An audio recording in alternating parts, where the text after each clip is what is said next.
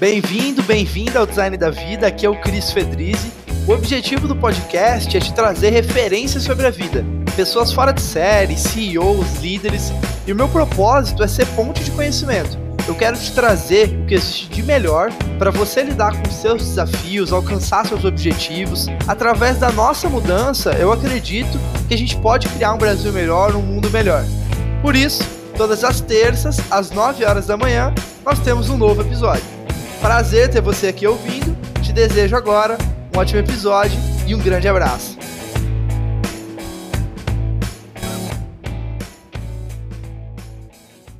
Fala pessoal, Cris Fedrizzi aqui do Design da Vida. Hoje estou aqui com Daniel Brandão e trabalha com desenvolvimento social há 25 anos. Hoje ele é diretor de impacto na Vox Capital, que é uma gestora pioneira em investimentos de impacto, né? O Daniel fundou a Move Social, onde ele ajudou diversas organizações a mudarem o mundo para melhor. O Daniel é formado em agronomia, tem mestrado em educação, também estudou inovação sustentável na Universidade de Paris. Mas, além dos cargos e nomenclaturas, né?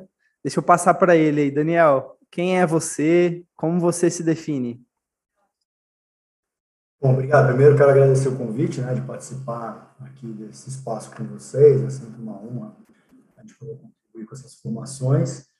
E, mas é isso, eu sou uma, uma pessoa que tem uma jornada, né, apesar de ter feito esses estudos todos que o citou, bastante prática, então a minha, a minha aprendizagem está muito orientada para viver situações né, objetivas e cotidianas de enfrentamento aos desafios da gestão de iniciativas de impacto social, nas suas múltiplas é, dimensões, e tentar solucioná-los de uma maneira que ajude a gente a trabalhar, a fazer melhor, a fazer mais, né, ou ampliar o alcance do impacto. Então, digamos assim, eu me defino quase como um prático nesse sentido, com uma grande experiência, talvez, em duas ferramentas, que é tanto o planejamento estratégico quanto com a avaliação. E porque tenho bastante experiência com avaliação, trabalho já há 20 anos com essa agenda, eu fui convidado a ocupar essa posição nova né, nova para mim, que ela já existia na Vox, de diretor de impacto. É isso. Interessante. Cara, eu, a hora que eu fui me preparar para o episódio, eu dei uma pesquisada sobre você, tal, sua carreira, né? E a primeira pergunta que fica na cabeça é por quê? Assim, o que, que te levou a dedicar a vida nesse sentido, entendeu? Porque você poderia ter ido para outra linha, né? De, de raciocínio, de, enfim, outra área qualquer coisa. O que, que te levou a dedicar a vida nesse, nesse sentido? Olha, Cris, acho que, assim, sem dúvida, né? A gente tem uma multiplicidade de opções enormes e a, e a faculdade que eu fiz, né, agronomia, é uma faculdade que abre os, muitos campos de trabalho, né? E abre também esse campo de trabalho de pequenos produtores rurais, do campo do desenvolvimento rural. Né? Mas, basicamente, o que me levou a seguir esse caminho, que eu estagiei com esse tipo de grupo, né? comecei a minha vida, digamos, profissional trabalhando ali com organização de pequenos produtores rurais no interior do estado de São Paulo, mas porque já existia uma inquietação bastante grande com a estrutura social né, do nosso país. Né? Um pouco os altos índices de desigualdade, né? as situações que muitas camadas populares vivem, né, de, de dificuldade de acesso a direitos básicos, fundamentais, que diz que nosso processo civilizatório está muito estagnado, né, está tá muito problemático. Então, a, a vontade, né, a inquietação né, e a mobilização de trabalhar com essas questões que eu chamo de, grosso modo, de justiça social, sempre teve bastante presentes. E aí, no fundo, foram os canais em que eu achei oportunidade de ir depositando né, essa, enfim, essa minha inquietação. Primeiro, ali dentro de alguns estágios na própria agronomia, depois eu vou fazer né, apoio à análise de investimentos a fundo perdido numa fundação internacional que é a Kellogg Foundation, com agenda de desenvolvimento rural, e aí isso me leva a ter uma proximidade muito grande com o campo das organizações não governamentais brasileiras. E aí eu começo a trabalhar muito né, a serviço, em parceria com organizações né, não governamentais brasileiras, mas sempre porque existia essa inquietação, talvez, com a estrutura social e com a justiça social do nosso país. Deixa eu, deixa eu puxar uma, uma, uma veia aqui desse, dessa conversa que eu peguei no ar, vamos dizer assim, que você falou bem no início, né? Sobre ser prático. E, e, no, e, também você falou outra palavra que é medir o impacto, né? E trabalhar junto com a gestão. Eu achei isso bem interessante, porque talvez. Aí eu vou, quero te ouvir, né? É, que é o seguinte: talvez tenham muitas pessoas que criticam né, um outro lado. Tipo, ah, é, impacto social é só aqui dentro da ONG e tal, e isso aqui que a gente está fazendo agora, que é cuidando de crianças ou o que seja, né? E aí tem o um olhar de calma, todo mundo tem que trabalhar junto e, cara, tem que medir e tem que ser prático. Tem alguma coisa assim? Ou, ou, tô, ou não tem nada a ver? Assim, como que você enxerga essa, essa, esse olhar entre teoria e prática quando a gente fala de, de impacto social? O que existe, Cris, é um, uma questão que para a gente na Vox é muito fundamental, e acho que para mim como profissional também é muito fundamental, que é o seguinte, o estar no mundo já impacta. Assim, tem, tem um, isso eu, eu, diria que é quase um axioma fundamental da existência. Você está no mundo, você gera impacto. Porque você está consumindo energia, você está consumindo o planeta. Então, o impacto pode ser positivo ou negativo, a depender um pouco das trajetórias que cada um e cada uma segue. Então, assim, é, é muito difícil você querer institucionalizar o impacto dentro de só um tipo de controle institucional como ONGs.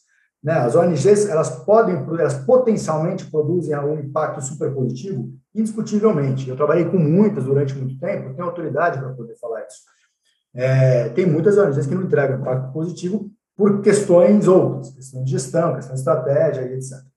Né? Mas, assim, é, uma empresa tem impacto. Né? Mas dependendo do que a empresa faz, ela vai gerar um baita impacto no mundo. Né? Então, essas instituições, o governo tem impacto, né? quase óbvio falar isso.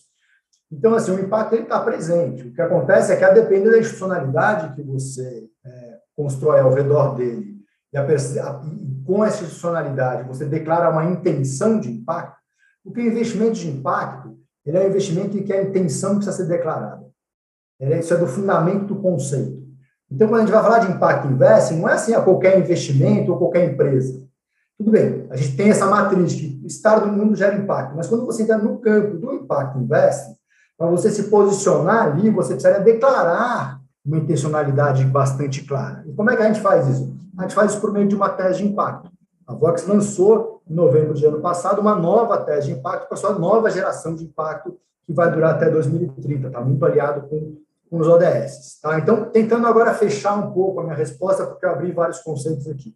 Né? Primeiro, assim, é, não cabe a uma outra instituição defender que só ela cabe impacto. O que cabe são os gradientes são diferentes. Um gradiente de impacto de uma ONG que faz um trabalho de desenvolvimento integral com crianças, por exemplo, que você citou, provavelmente é diferente de, uma, de, uma, de um trabalho de uma startup que criou uma solução digital que apoia a aprendizagem de crianças. Né? As densidades, os gradientes podem ser diferentes, mas todas estão convergindo numa intenção de gerar um impacto positivo. Então, cabe para todo mundo essa distribuição. Né? E agora você vai, como você vai medir impacto? Aí a gente entra num lugar bastante mais técnico, né? Mas é, e que eu, a mensagem que eu gostaria de deixar é que, assim, primeiro, que é possível você medir, né? Em, boa medida, de que a gente tem que entender que medir impacto não é necessariamente você atribuir um número ao impacto. Então, parar com esse, esse também essa perspectiva positivista de que a gente só consegue dizer o que existe se a gente consegue numerar isso né? Você pode fazer, você tem abordagens qualitativas da, né, do campo, das ciências sociais, que são muito importantes para serem colocadas dentro né, desse campo da mensuração. E aí eu, eu, eu deixo o campo da mensuração mais amplo, talvez o verbo mensurar fique um pouco restritivo. Né? Então, eu gosto muito do verbo avaliar. Como é que a gente vai avaliar o impacto? Para avaliar o impacto, a gente pode usar diversas né, repertórios técnicos, etc., que eles convivem entre si. Eu não estou disputando um discurso, uma narrativa, não vai disputar um número com uma performance de um score. No fundo, a gente tem que ver de uma maneira integrada. Tá? Então, aqui, né, acho que a última mensagem é que sim é possível medir, talvez seja melhor falar sim é possível avaliar, e é interessante nisso a gente ter abordagens integradas para poder ver as diversas facetas de um impacto. E o último comentário que eu diria, de fato, para fechar a questão é, nós nunca vamos ser capazes de dizer o impacto né, é, na sua plenitude. Tem muitas variáveis no fenômeno social. Então, a gente pode definir algumas delas, que são os nossos indicadores, falar assim, cara, eu posso falar com base nisso. Mas querer capturar o complexo, isso não, acho que a gente hoje não está preparado do ponto de vista epistemológico até para dar conta disso. Perfeito. Uau! Muito bom. É, primeiramente, assim, preciso falar. Acho que você, você pegou um tema bem complexo e simplificou ele ao máximo, assim. Então, acho que quem está ouvindo aí vai, vai gostar também. E, cara, uma pergunta que eu fico na cabeça é o seguinte: é... quando a gente fala de impacto positivo e negativo, hoje as instituições. Vamos falar do Brasil, porque eu acho que se a gente falar do globo, talvez um pouco mais muito amplo, né? Mas aqui no Brasil, hoje as instituições, e aí você pode reduzir isso às empresas, se você quiser, enfim, por, por, pela lógica que for, a gente está causando um impacto mais, mais para o lado positivo ou mais para o lado negativo? Assim, como que você. Lógico que tem áreas, né? Então, sei lá, a, talvez a indústria tabagista talvez seja um outro, um outro olhar, né? É bem complexa essa, essa pergunta, mas é, como que se enxerga isso? Assim? Porque tem gente que vai ser bem pessimista, né? Vai falar cara, é, não, a gente está se acabando, o Brasil está indo pro, de mal a pior e, e a maior parte das instituições está indo, né, o impacto é negativo, enfim. Como, e talvez, eu, eu imagino até que tenham empresas que causem os dois, né? Porque pensa, ela está empregando pessoas, mas por um lado também ela está causando um impacto negativo no, no, meio ambiente, sei lá. Então, qual que é o seu olhar sobre isso? Então, primeiro é difícil, acho que é difícil plotar, digamos assim, num quadrante específico que é mais ou menos aqui ou ali. Né? Mas ele tem uma diversidade absoluta no campo. Você tem empresas que, evidentemente, entregam né, uma série de impactos, talvez prioritariamente negativos, e você tem uma série de empresas que entregam impactos prioritariamente positivos. Então, é difícil fazer uma média ponderada de como é que está comportando né, esse universo de uma maneira geral. O que a gente pode dizer é que existe né, um, um movimento que ganha atração, uma maior preocupação com o comportamento da empresa, na sua relação com as comunidades, com o mundo, comunidade interna e externa, né? E isso vem né, ganhando tração no mercado, vem direcionando investimentos. Então, assim, existe um ambiente que para que para as empresas, digamos, se comportarem melhor, entregarem mais impactos positivos, ele vem ele vem esquentando, né? Ele vem é, pressionando as empresas por caminhar nessa direção. Que elas já estão caminhando, não. Né? Que já está tudo equacionado, longe disso. Só acho que deu um passo nessa jornada, que é uma jornada de muitos anos. Agora, é claro, tem alguns setores que você pode observar que setores que prioritariamente geram impactos negativos. Né? E é muito fácil citar, por exemplo, é, a indústria de energia à base de carvão, né? as termoelétricas. Né? Ela, é uma empresa, ela gera diretamente na atmosfera carbono, que é o que vai exatamente, que coloca em risco a vida no planeta Terra.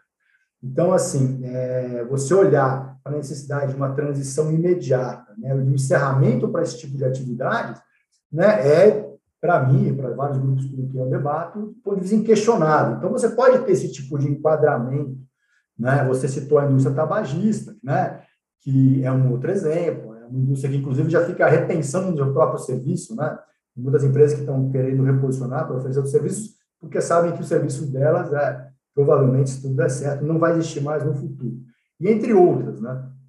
Então, tem alguns setores que a gente pode se localizar, né? E, e ali aferir um pouco o grau de impacto maior ou menor. Mas, de maneira geral, é, seria leviano, acho, a gente, a gente colocar ali uma baliza única para o universo todo brasileiro. Boa, é, aproveitando que a gente está falando do Brasil, então eu já vou entrar nesse tema que é, é sobre a, como você enxerga, é, o que, que, tira seu sono, né? O que, que, são as principais problemáticas que você enxerga em relação à pobreza e desigualdade no Brasil hoje? Essa pergunta é difícil, né? Porque é um tema radicalmente complexo, né? Mas, assim, o que eu diria que hoje... Acho que tem algumas questões que que para mim vem à cabeça quando você traz essa pergunta, assim, que é primeiro a própria compreensão de pobreza, né? A gente entender a compreensão de pobreza como algo que ela é estrutural, ela é formada por diversos fatores e que se esses diversos fatores não forem atacados, a gente não vai ter uma, uma questão que vai mudar o cenário da pobreza, né?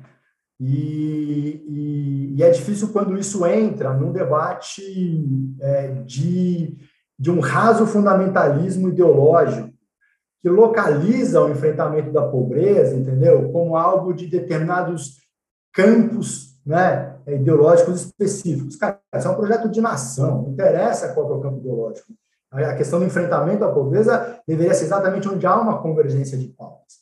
Mas eu acho que hoje a gente vive né, nesse ambiente absolutamente contaminado do debate político, essa localização em determinados grupos, o que é um grande problema. O problema é para a gente exatamente não resolver o problema. Né? Agora, outro elemento, talvez isso também seja é, gerado por um outro elemento que eu vou colocar aqui, que é entender que para a gente também poder um enfrentamento forte à pobreza, a gente precisa repensar a própria estrutura, digamos, né, em que o poder está distribuído hoje na sociedade.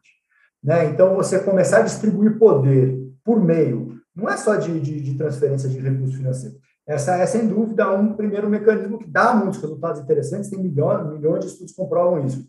Mas você distribui poder quando você distribui é, acesso a serviços básicos. Quando as pessoas têm uma excelente educação, elas estão tendo acesso a outro poder. Quando as pessoas têm acesso a serviços básicos de saneamento e elas têm um corpo que não está afetado por tantas, tantas doenças, digamos assim, básicas de, de, sabe, de saneamento básico, elas podem se dedicar a determinados outros tipos de atividades, sejam produtivas, intelectuais ou de ócio, porque o ócio é necessário na nossa vida, isso também são formas de distribuir poder. Então, assim, distribuir serviços, eu acho, na minha leitura, é uma forma de distribuir poder, e quando a gente distribui poder, alguém perde. Talvez aqui tenha um problema, né? tem um problema de uma certa é, estrutura né, na lógica em que o Brasil está organizado em termos de classe, que tem classes dominantes que não aceitam essas posições, que não aceitam que sim, a gente precisa distribuir poder. Assim, gerar riqueza é incrível, é incrível, eu não sou contra o capitalismo, é, é o caminho que nós temos hoje instalado. Então, vamos seguir nesse caminho. Só que a forma como o Brasil organizou a distribuição de riquezas dentro dessas classes, ela é extremamente prejudicial e ela é historicamente prejudicial. Tá, então, a gente não vai conseguir combater esse tipo de, de, de, de, desigualdade social se também não tiver uma reorganização aqui nessa distribuição, né, da forma de poder, de classes, etc. Estou falando de revolução, nada disso, gente. Não está falando de revolução, a gente está falando de novos mecanismos, novas formas em que a sociedade poderia drenar o que eu estou chamando de recurso de poder para as outras classes que hoje estão privadas dele. Um papo um pouco teórico que a gente fez aqui, né? mas ela é possível dentro do próprio sistema que a gente exerce. Eu trabalho no Impact Invest, eu trabalho no cérebro do capitalismo, que é o investimento de capital, são os investimentos financeiros, porque eu acredito que por meio de uma distribuição de recursos nesses canais, a gente consegue chegar em outras formas, né, talvez, de, de enfrentar essa desigualdade brasileira. Por exemplo, fecho com um exemplo. O problema que a gente tem hoje no Brasil, claramente forte, é o racismo estrutural. O racismo estrutural é uma das coisas que mantém uma série de pessoas hoje em condição de pobreza e desigualdade, né? que são as pessoas pretas, principalmente, principalmente as mulheres pretas. Quando a gente olha, vai prospectar investimentos hoje na Vox Capital, que nós investimos em empresas, nós temos uma agenda que assim que, que e a gente não está super legal nisso, mas nós temos uma agenda e vamos adensar isso é, vamos prospectar empresas que têm lideranças negras, conseguimos fazer. Não é fácil no mercado de capital do jeito que está colocado, mas a gente começa a ter uma lente olhando para isso.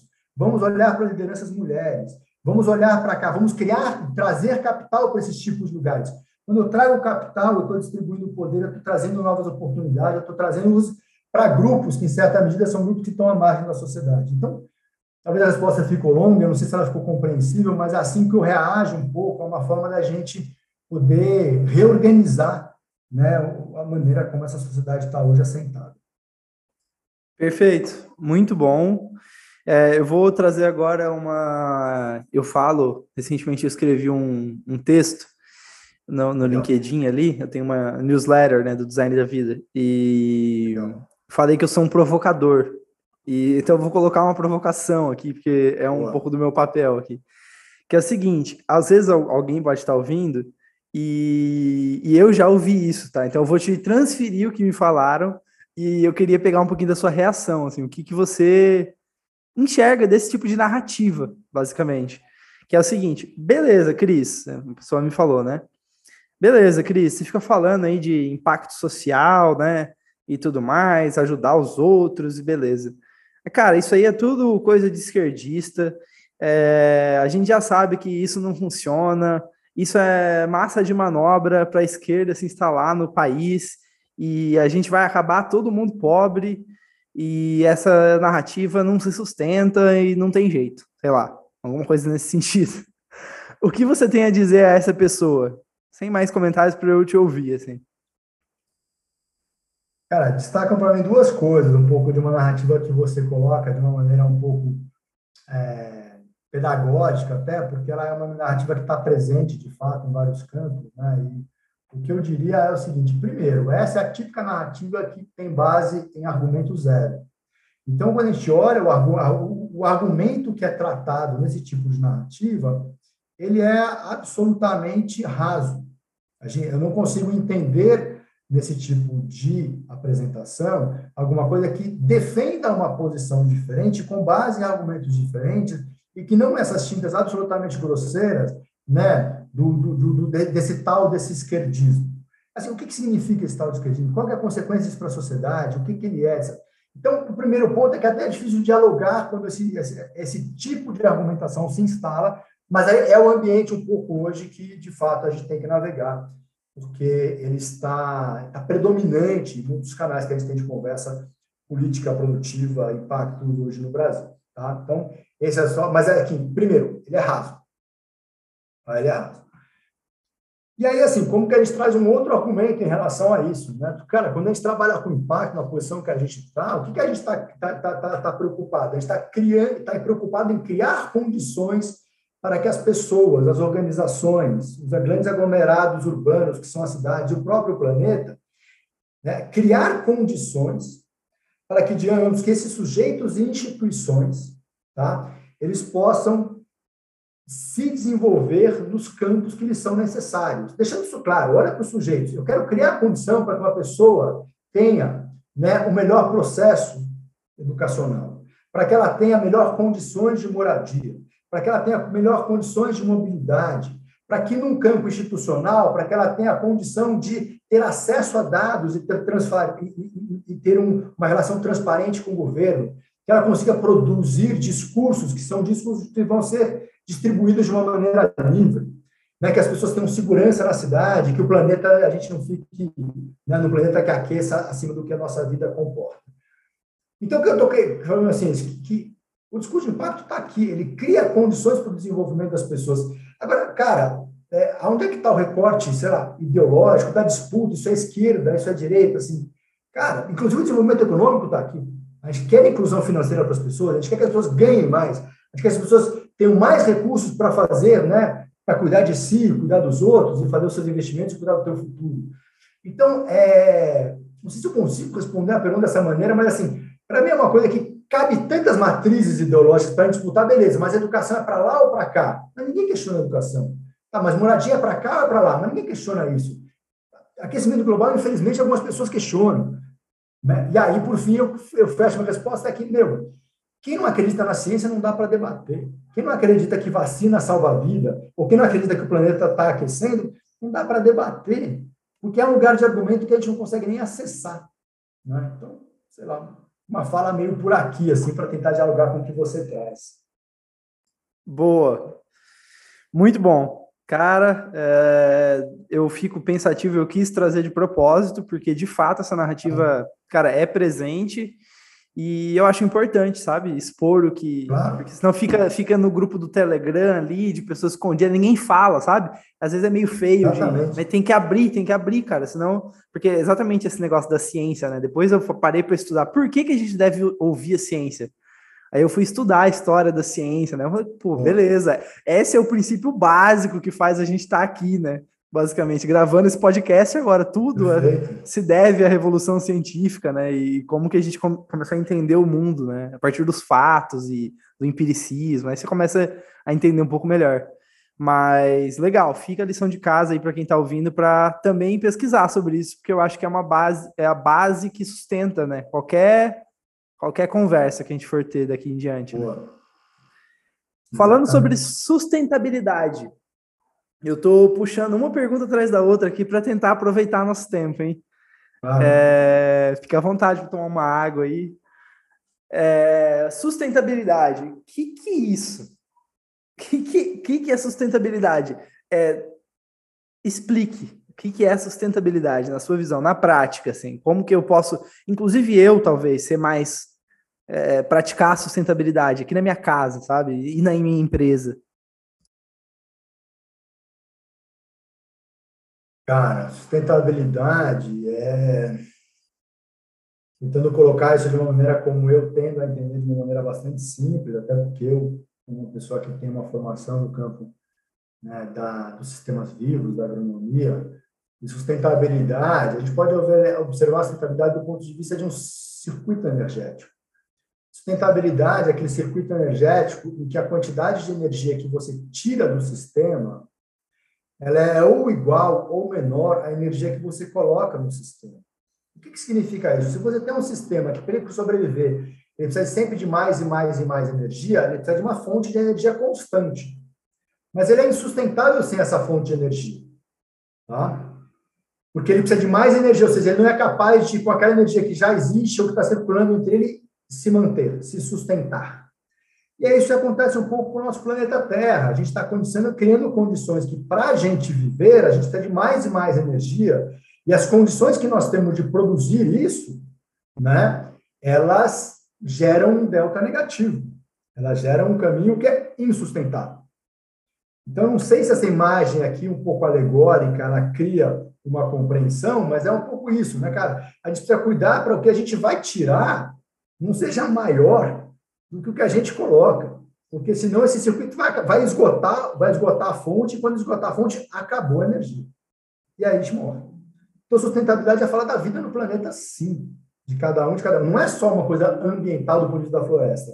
É falar da nossa vida, nossa vida cotidiana, urbana, etc. Nossa casa, como você mencionou. Agora, qual é o desafio aqui? Né? Uma coisa é você olhar do tipo, ah, continuando no, no, nos exemplos das biológicas, você olhar isso do ponto de vista de um, uma fazenda, um sítio, pô, você consegue mapear minimamente os circuitos energéticos ali. Mas é difícil, porque no fundo isso está tudo conectado. Pensar em, em, em sustentabilidade é pensar também nessa outra matriz de olhar o mundo, que é a matriz da complexidade. Né? Que não é 1 mais 1 é igual a 2, na complexidade 1 mais 1 é igual a 4, 5, 6. Então a gente entra com outros parâmetros, até de ciência, como você evocou anteriormente, para compreender isso tudo, onde está tudo ligado, fora dentro da fazenda, com as pessoas, com as cidades, etc. Então, tem um convite aqui que é muito desafiador, mas é que para entender, lidar com a, com a, sustentabilidade, um olhar sobre a complexidade, é importante. E o que, que o olhar da complexidade, para mim, traz de recado? E que eu quero marcar aqui, para também não ficar numa coisa muito cabeção e que vai fugir do propósito do próprio podcast. Mas a, a complexidade tem um conceito fundamental que nos ajuda na sustentabilidade, é o conceito da conexão. Então, o que, que é? Você tem duas partes no sistema. Né? A complexidade vem falar assim, o que, que conecta essas duas partes? E essa conexão é dinâmica. Então, assim, para entender a sustentabilidade, é interessante olhar quais são as partes de um sistema. Como que eles estão conectados? Como é que está o fluxo de energia ao redor deles? O que está acontecendo aí nesse sentido? Tá? Então, é mas esse é um conceito puro. Olhando para a empresa, o que seria uma empresa sustentável? Cara, grosso modo, uma empresa sustentável é uma empresa que, em todas as suas relações, ou seja, em todas as suas conexões, ela se preocupa um pouco com esse fluxo energético. Claro, e os fluxos energéticos são diversos, mas em que medida que as energias que elas estão gerando e colocando nos sistemas estão equilibradas com o que elas estão tirando do sistema. Então, criando esse fluxo energético.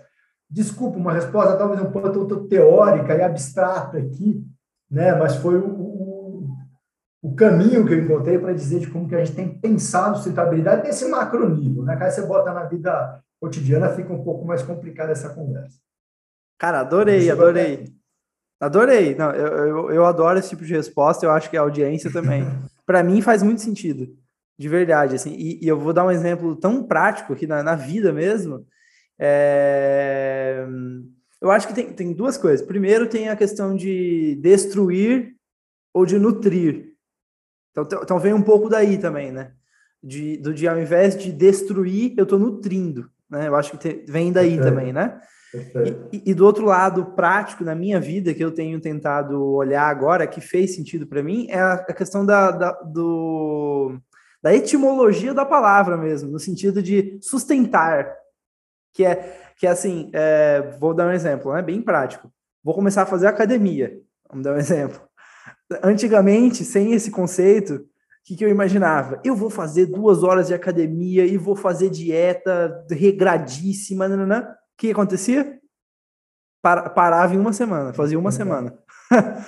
e, a, e aí, a partir desse conceito de sustentar, não, calma, como que eu posso sustentar mesmo? Isso é sustentável, né? Eu acho que então acho que tem esses dois olhares aí né, na vida, né?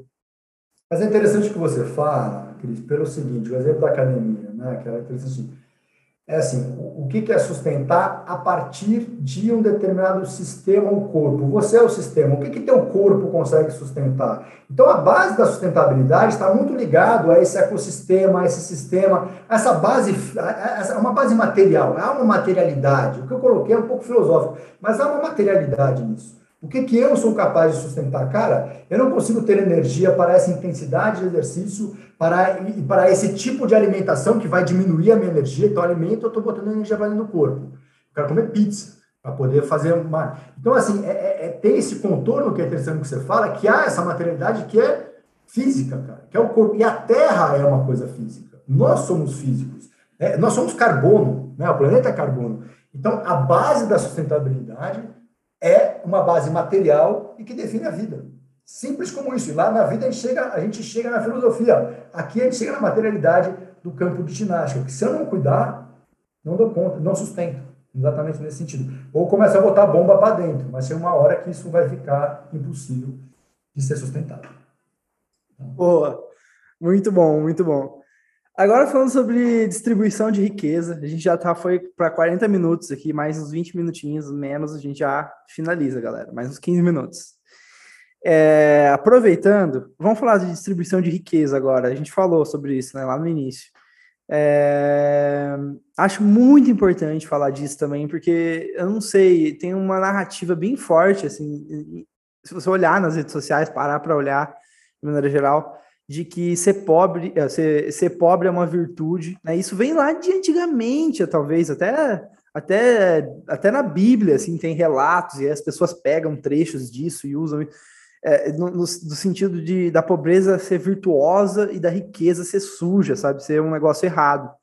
É, é isso mesmo? Tipo, é, é para lá que a gente vai, sabe? Ser, é, é, ser rico é ruim de uma certa forma, ou não tem nada a ver, é mais como eu uso isso, enfim. Qual que é a sua seu olhar? É, é difícil, assim, eu particularmente, assim, é difícil você ver, virtuosidade na pobreza, né? Pobreza do outro seria virtuosidade, na sua própria você nunca vê. Então, assim, aí é a romantização da pobreza, o que é errado, é equivocado você romantizar o outro. Ah, isso pode ser de uma tradição cristã, né? principalmente dos franciscanos, etc., nessa devoção para o pobre, etc. Sim, tem muita coisa que culturalmente se instala a partir daí. Né? E, e aí, por outro lado, satanizando a questão da riqueza. Agora, isso, na minha visão, é uma grande uma hipocrisia. Né? A questão é a seguinte: é, você botar um valor moral aqui é muito perigoso. Você não pode negar né, a construção de riqueza para ninguém. Então, a riqueza não pode ser negada para ninguém. Se a gente nega isso, moralmente, eu vou negar que ele tem direito a construir riqueza, qualquer que seja essa riqueza. E não, todo mundo teria esse direito de construir riqueza. Que, a gente está discutindo aqui, uma, o que eu não estou falando aqui é diferente de meritocracia, de achar que todo mundo tem as mesmas condições para construir riqueza. Isso é uma outra falácia. As condições para as pessoas construírem riqueza são radicalmente diferentes na nossa sociedade. E vão depender, sim, de classe social, vão depender de cor da pele, vão depender de nível de escolaridade, de, de, de, relacionamento, de uma série de fatores. Tá? Então, né, é, a gente tem que tomar um pouco de cuidado aqui, porque não é disso que eu estou tratando. Eu estou tratando é, então, não, assim, o ser rico é, é uma afronta moral. É, onde ele se torna uma afronta moral? Ele se torna afronta moral numa sociedade em que você tem pouquíssimos ricos com muito recurso e muita gente sem recursos. Então, essa diferença é uma afronta moral. Essa diferença é uma afronta moral. Tá? Outra afronta moral é quando essa posição, que hoje tem muitos recursos, trabalha né, diuturnamente para manter o seu acesso a recursos nessa camada privilegiada e não permite que tenha uma certa distribuição de riqueza. Isso é uma outra afronta moral. Isso sim tem que ser enfrentado.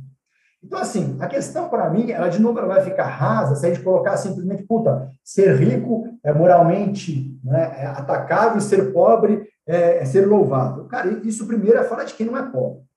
Tá? Porque ninguém quer ser pobre no mundo. Ninguém quer passar fome, entendeu? Ninguém quer ter, não ter lugar para ir no banheiro. Ninguém quer disso. Tá? Então, é uma fala né, de uma posição privilegiada, que romantiza a pobreza do outro. Primeiro ponto. Né? Segundo ponto, bom, então é moralmente atacável o cara ser rico ou não? Para mim, não. Para mim, moralmente atacável é você defender a posição de privilégio numa sociedade que precisa distribuir privilégio. Isso sim tem que ser atacado. Tá? Eu acho que isso sim tem que ser enfrentado. De várias formas que isso pode ser enfrentado. Né? É, e por vários atores sociais. Né? Não é uma questão, de novo, né? de uma revolução. Você pode ir a reformas fazendo, produzindo esse tipo de mudança. Né? Agora, a, e aí o que é atacado é que, claramente, grupos no poder têm restrição a isso. Né? E aí a gente tem, sim, um problema para ser enfrentado na sociedade brasileira. E de vários grupos de poder, de vários tipos de poder diferentes sendo, sendo falados e etc. Tá? Mas essa seria um pouco a minha leitura sobre a pergunta que você traz. Como assim? Deixa eu entender, eu não consegui entender essa, essa última parte. Como assim, os grupos de poder? O que, que você quis dizer com isso? Não, você tem grupos de poder né, que eles estão reduzidos, reunidos a, ao redor de determinados setores econômicos, você tem grupos de poder que estão reunidos né, ao redor de determinados recursos é, espirituais, religiosos, e que constroem a sua riqueza com base nesse tipo de recurso espiritual e religioso, entendeu? Entendi. Você tem outros grupos de poder que estão reunidos a partir de outros dispositivos, dispositivos esportivos, entendeu? Você constrói ali a tua riqueza com base nesses setores esportivos, etc. Então, acho que mais do que grupos, é um pouco, são vários setores, entendeu? Que, que, que, que se reúnem a partir disso, e aí tem que olhar um pouco em que maneira que estão disponíveis para distribuir privilégios a partir do lugar poder que exercem, etc. Então, entendi, entendi. Modo, Uau! Cara, faz muito sentido. Eu, eu nunca consegui entender essa. Isso é uma coisa que vinha um vazio dentro de mim mesmo, sendo bem sincero, assim, dessa busca pela, por essa, esse tipo de resposta, porque é raro, cara, é raro esse nível de clareza que eu acho que você tá, tá trazendo, assim, de verdade. É, vamos, vamos trazer uma história real de alguma, algum negócio, alguma algum investimento de impacto que, que você se recorda, assim, puta, impactou, fala, cara, isso aqui eu acho que é legal compartilhar, acho que as pessoas, sabe, somaria na vida das pessoas saberem que isso aqui aconteceu ou acontece hoje, para dar uma inspirada, talvez, na, nas pessoas, né?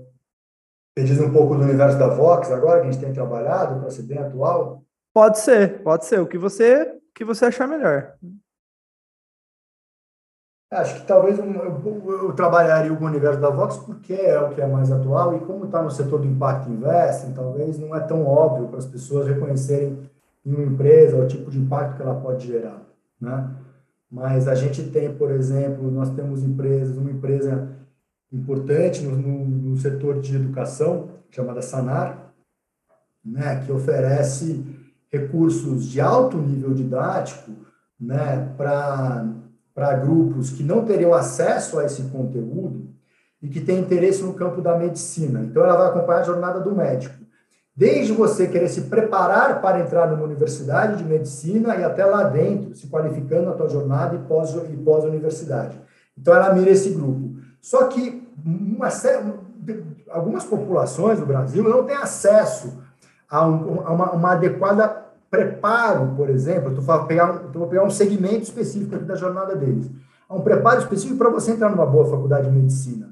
E não ter acesso tem duas variáveis fundamentais. Uma é óbvia que é financeira. Muitas vezes, quando você vai ter acesso a um cursinho de qualidade, a, uma forma, a um material, livro de qualidade, você tem uma barreira financeira. É caro, né? Nem todo mundo pode pagar. E a segunda barreira é uma barreira física, porque muitas vezes esses tipos de cursinho, isso principalmente pré-pandemia, estavam localizados em alguns centros urbanos. Então, se você é do interior, se você está num outro lugar que está deslocado de um acesso a esse centro urbano, você não tem acesso físico, você não sair lá estudar. Então, esse é um investimento que a gente fez e está maduro, então, por isso dá para dizer, né? Fizemos um investimento via um fundo de venture capital que temos, que é para fornecer um material de altíssima qualidade a um preço super acessível por canal digital, ou seja, não uma barreira física de acesso, para preparar pessoas para entrar nas, na, nas, nas faculdades de medicina.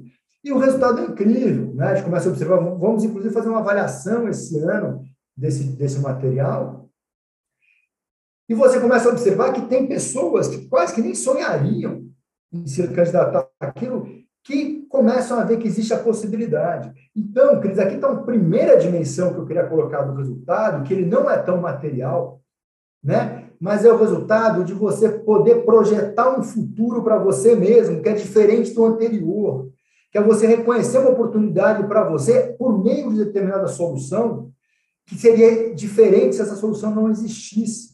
Isso em si tem um impacto no sujeito.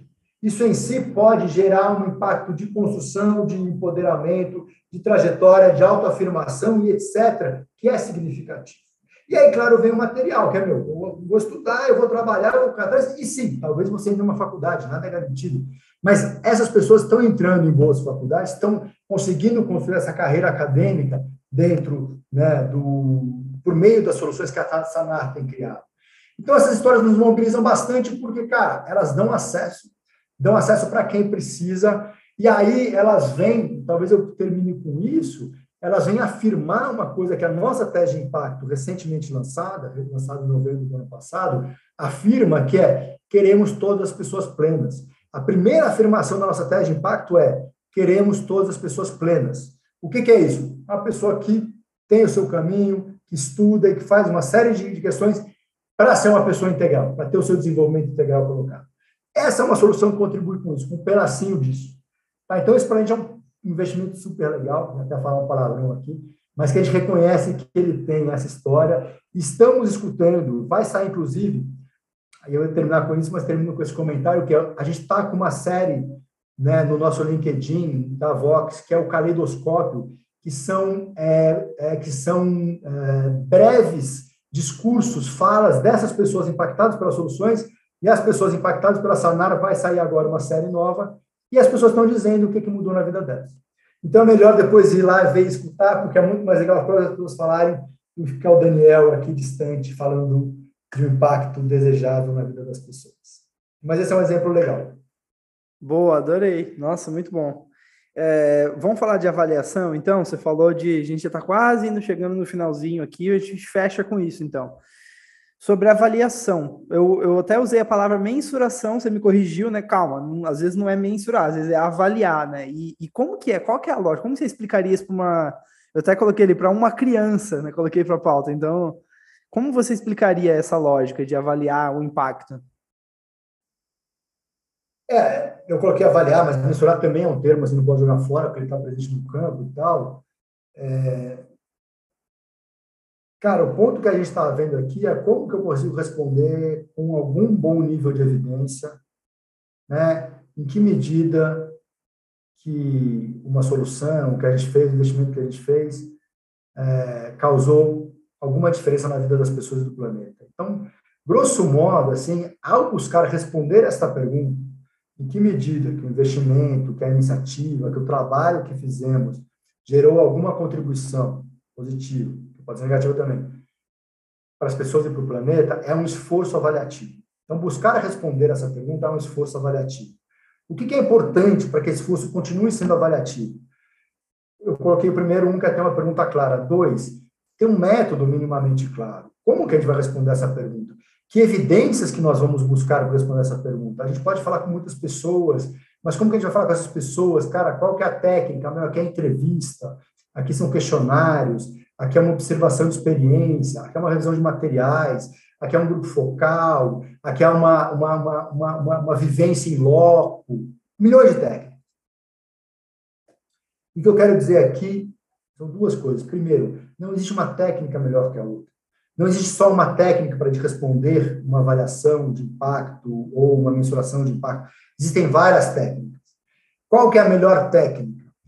A melhor técnica é aquela que consegue garantir rigor, que consegue garantir né, cuidado, consegue garantir robustez técnica mesmo, assim, do tipo, ela está sendo bem cuidada como técnica. Eu vou fazer uma entrevista, eu tenho um roteiro claro, eu sei o que eu quero ouvir, as perguntas estão abertas, eu vou entrevistar várias pessoas, né, para entender esse mesmo fenômeno, então tenho cuidado. mas ao mesmo tempo que ela é a melhor técnica, que ela pode ser utilizada com as condições que existem. Acho que essa, essa é uma questão bem importante que eu estou colocando. Porque a gente pode dizer que a melhor técnica é a acadêmica, que é XYZ. É, mas ela não pode ser aplicável em várias condições objetivas da realidade, porque eu não tenho recurso, eu não tenho tempo, recurso financeiro, eu não tenho gente, eu não tenho tempo porque eu preciso fazer uma coisa mais rápida. Então, o que eu diria é que cuidar de avaliações é. Tem uma pergunta clara? Eu coloquei uma grande pergunta aqui. E pense qual que é as melhores técnicas que podem ser aplicadas da melhor maneira, mas respeitando as condições que existem.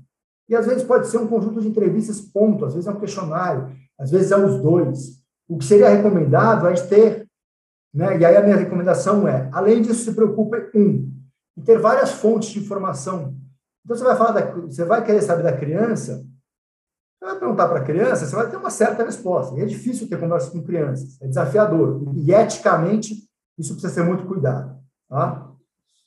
Mas você pode falar com os professores e professoras, você pode falar com os pais, você pode falar com os coordenadores pedagógicos, né? Você pode falar com a comunidade de informantes. Então, ter várias fontes de informação é um primeiro é, sugestão que eu faço. E aí, a última recomendação é uma consequência dessa, que é você fazer análises trianguladas. Então, você nunca, nunca chega a uma conclusão considerando só o que uma fonte falou. A triangulação é essa imagem do triângulo em que você tem um objeto no meio, porque esse objeto olhado de, menor, de várias perspectivas. O pai olhou por aqui, o professor olhou por aqui e a criança olhou por aqui. Ah, então o que, que tem no encontro dessas perspectivas? O que, que tem de divergência entre as perspectivas? Então, essa é uma outra recomendação. Sintetizando, tenha boas perguntas, pense num método cuidadoso, mas que respeite as condições que eles existem, busque falar com várias fontes de informação e, ao tratar a informação, tem que triangular, fazer com que essas informações todas se convertam, se conversem, elas não estão isoladas, elas são no mesmo campo. Acho que com isso aqui dá para muita gente já pensar em soluções, formas, caminhos para pensar como avaliar o impacto das suas iniciativas ou da iniciativa de terceiros. Quando você fala a fase 1 de perguntas, são as coisas que a gente quer descobrir, né? As, as, as perguntas que a gente quer fazer, ou as perguntas do, do método? Não, né? Essas são as perguntas Não, é que a gente quer descobrir. As grandes né? perguntas gerais. Né? Tá. As grandes perguntas que me estimulam depois, quando isso vai para um roteiro, para uma entrevista, isso fica muito mais detalhado. Mas eu não estou aqui escrevendo roteiro de entrevista. Eu estou perguntando assim, meu, quais são as duas grandes perguntas que você quer responder com isso? Não é? Fez diferença no aprendizado das pessoas? Essa é uma das crianças. Né? Entendi. Opa, essa aqui é uma grande pergunta. Aprendizado em termos relacionais, em termos de conteúdo, em termos de não sei o que maior. Aqui é uma grande pergunta. O que vai para o roteiro, aí já é uma coisa mais detalhada. Tá? Perfeito. Daniel, muito obrigado pelo seu tempo. Cara, foi excepcional você. aqui, excelente, adorei a conversa. Obrigado novamente pelo tempo e deixo aí palavras finais, como que o pessoal te localiza aí no LinkedIn, ou que seja, o que você quiser comentar aí para a gente fechar, beleza? Não, perfeito, cara. Obrigado, agradeço o convite mais uma vez. É super legal a gente ser provocado, porque a gente sempre fica pensando também. A gente aprende nessas conversas, né? Acho que isso é super legal. E estou disponível, assim, o LinkedIn está lá, é Daniel Brandão, né, Vox Capital, muito fácil achar. É, eu não sou tão ativo lá, então tenho paciência com as minhas conversas. E dentro dos canais de comunicação da Vox, estamos com um site novo que vale a pena visitar também, aí você tem acesso aos nossos e-mails, aos nossos contatos diretos. Então, fiquem à vontade para ir construindo essas conversas aí ao longo do tempo. Beleza, é isso, pessoal. Obrigado, então, um abraço, Daniel. Obrigado, tchau, tchau. Obrigado pelo convite. Tchau, tchau. Tchau, gente. Obrigado. Calma, calma, calma, calma. Uma palavrinha antes de você sair. A ideia do podcast é enriquecer a vida de quem está ouvindo. E se você ficou até o final, significa que fez sentido para você. Então vamos fazer um combinado?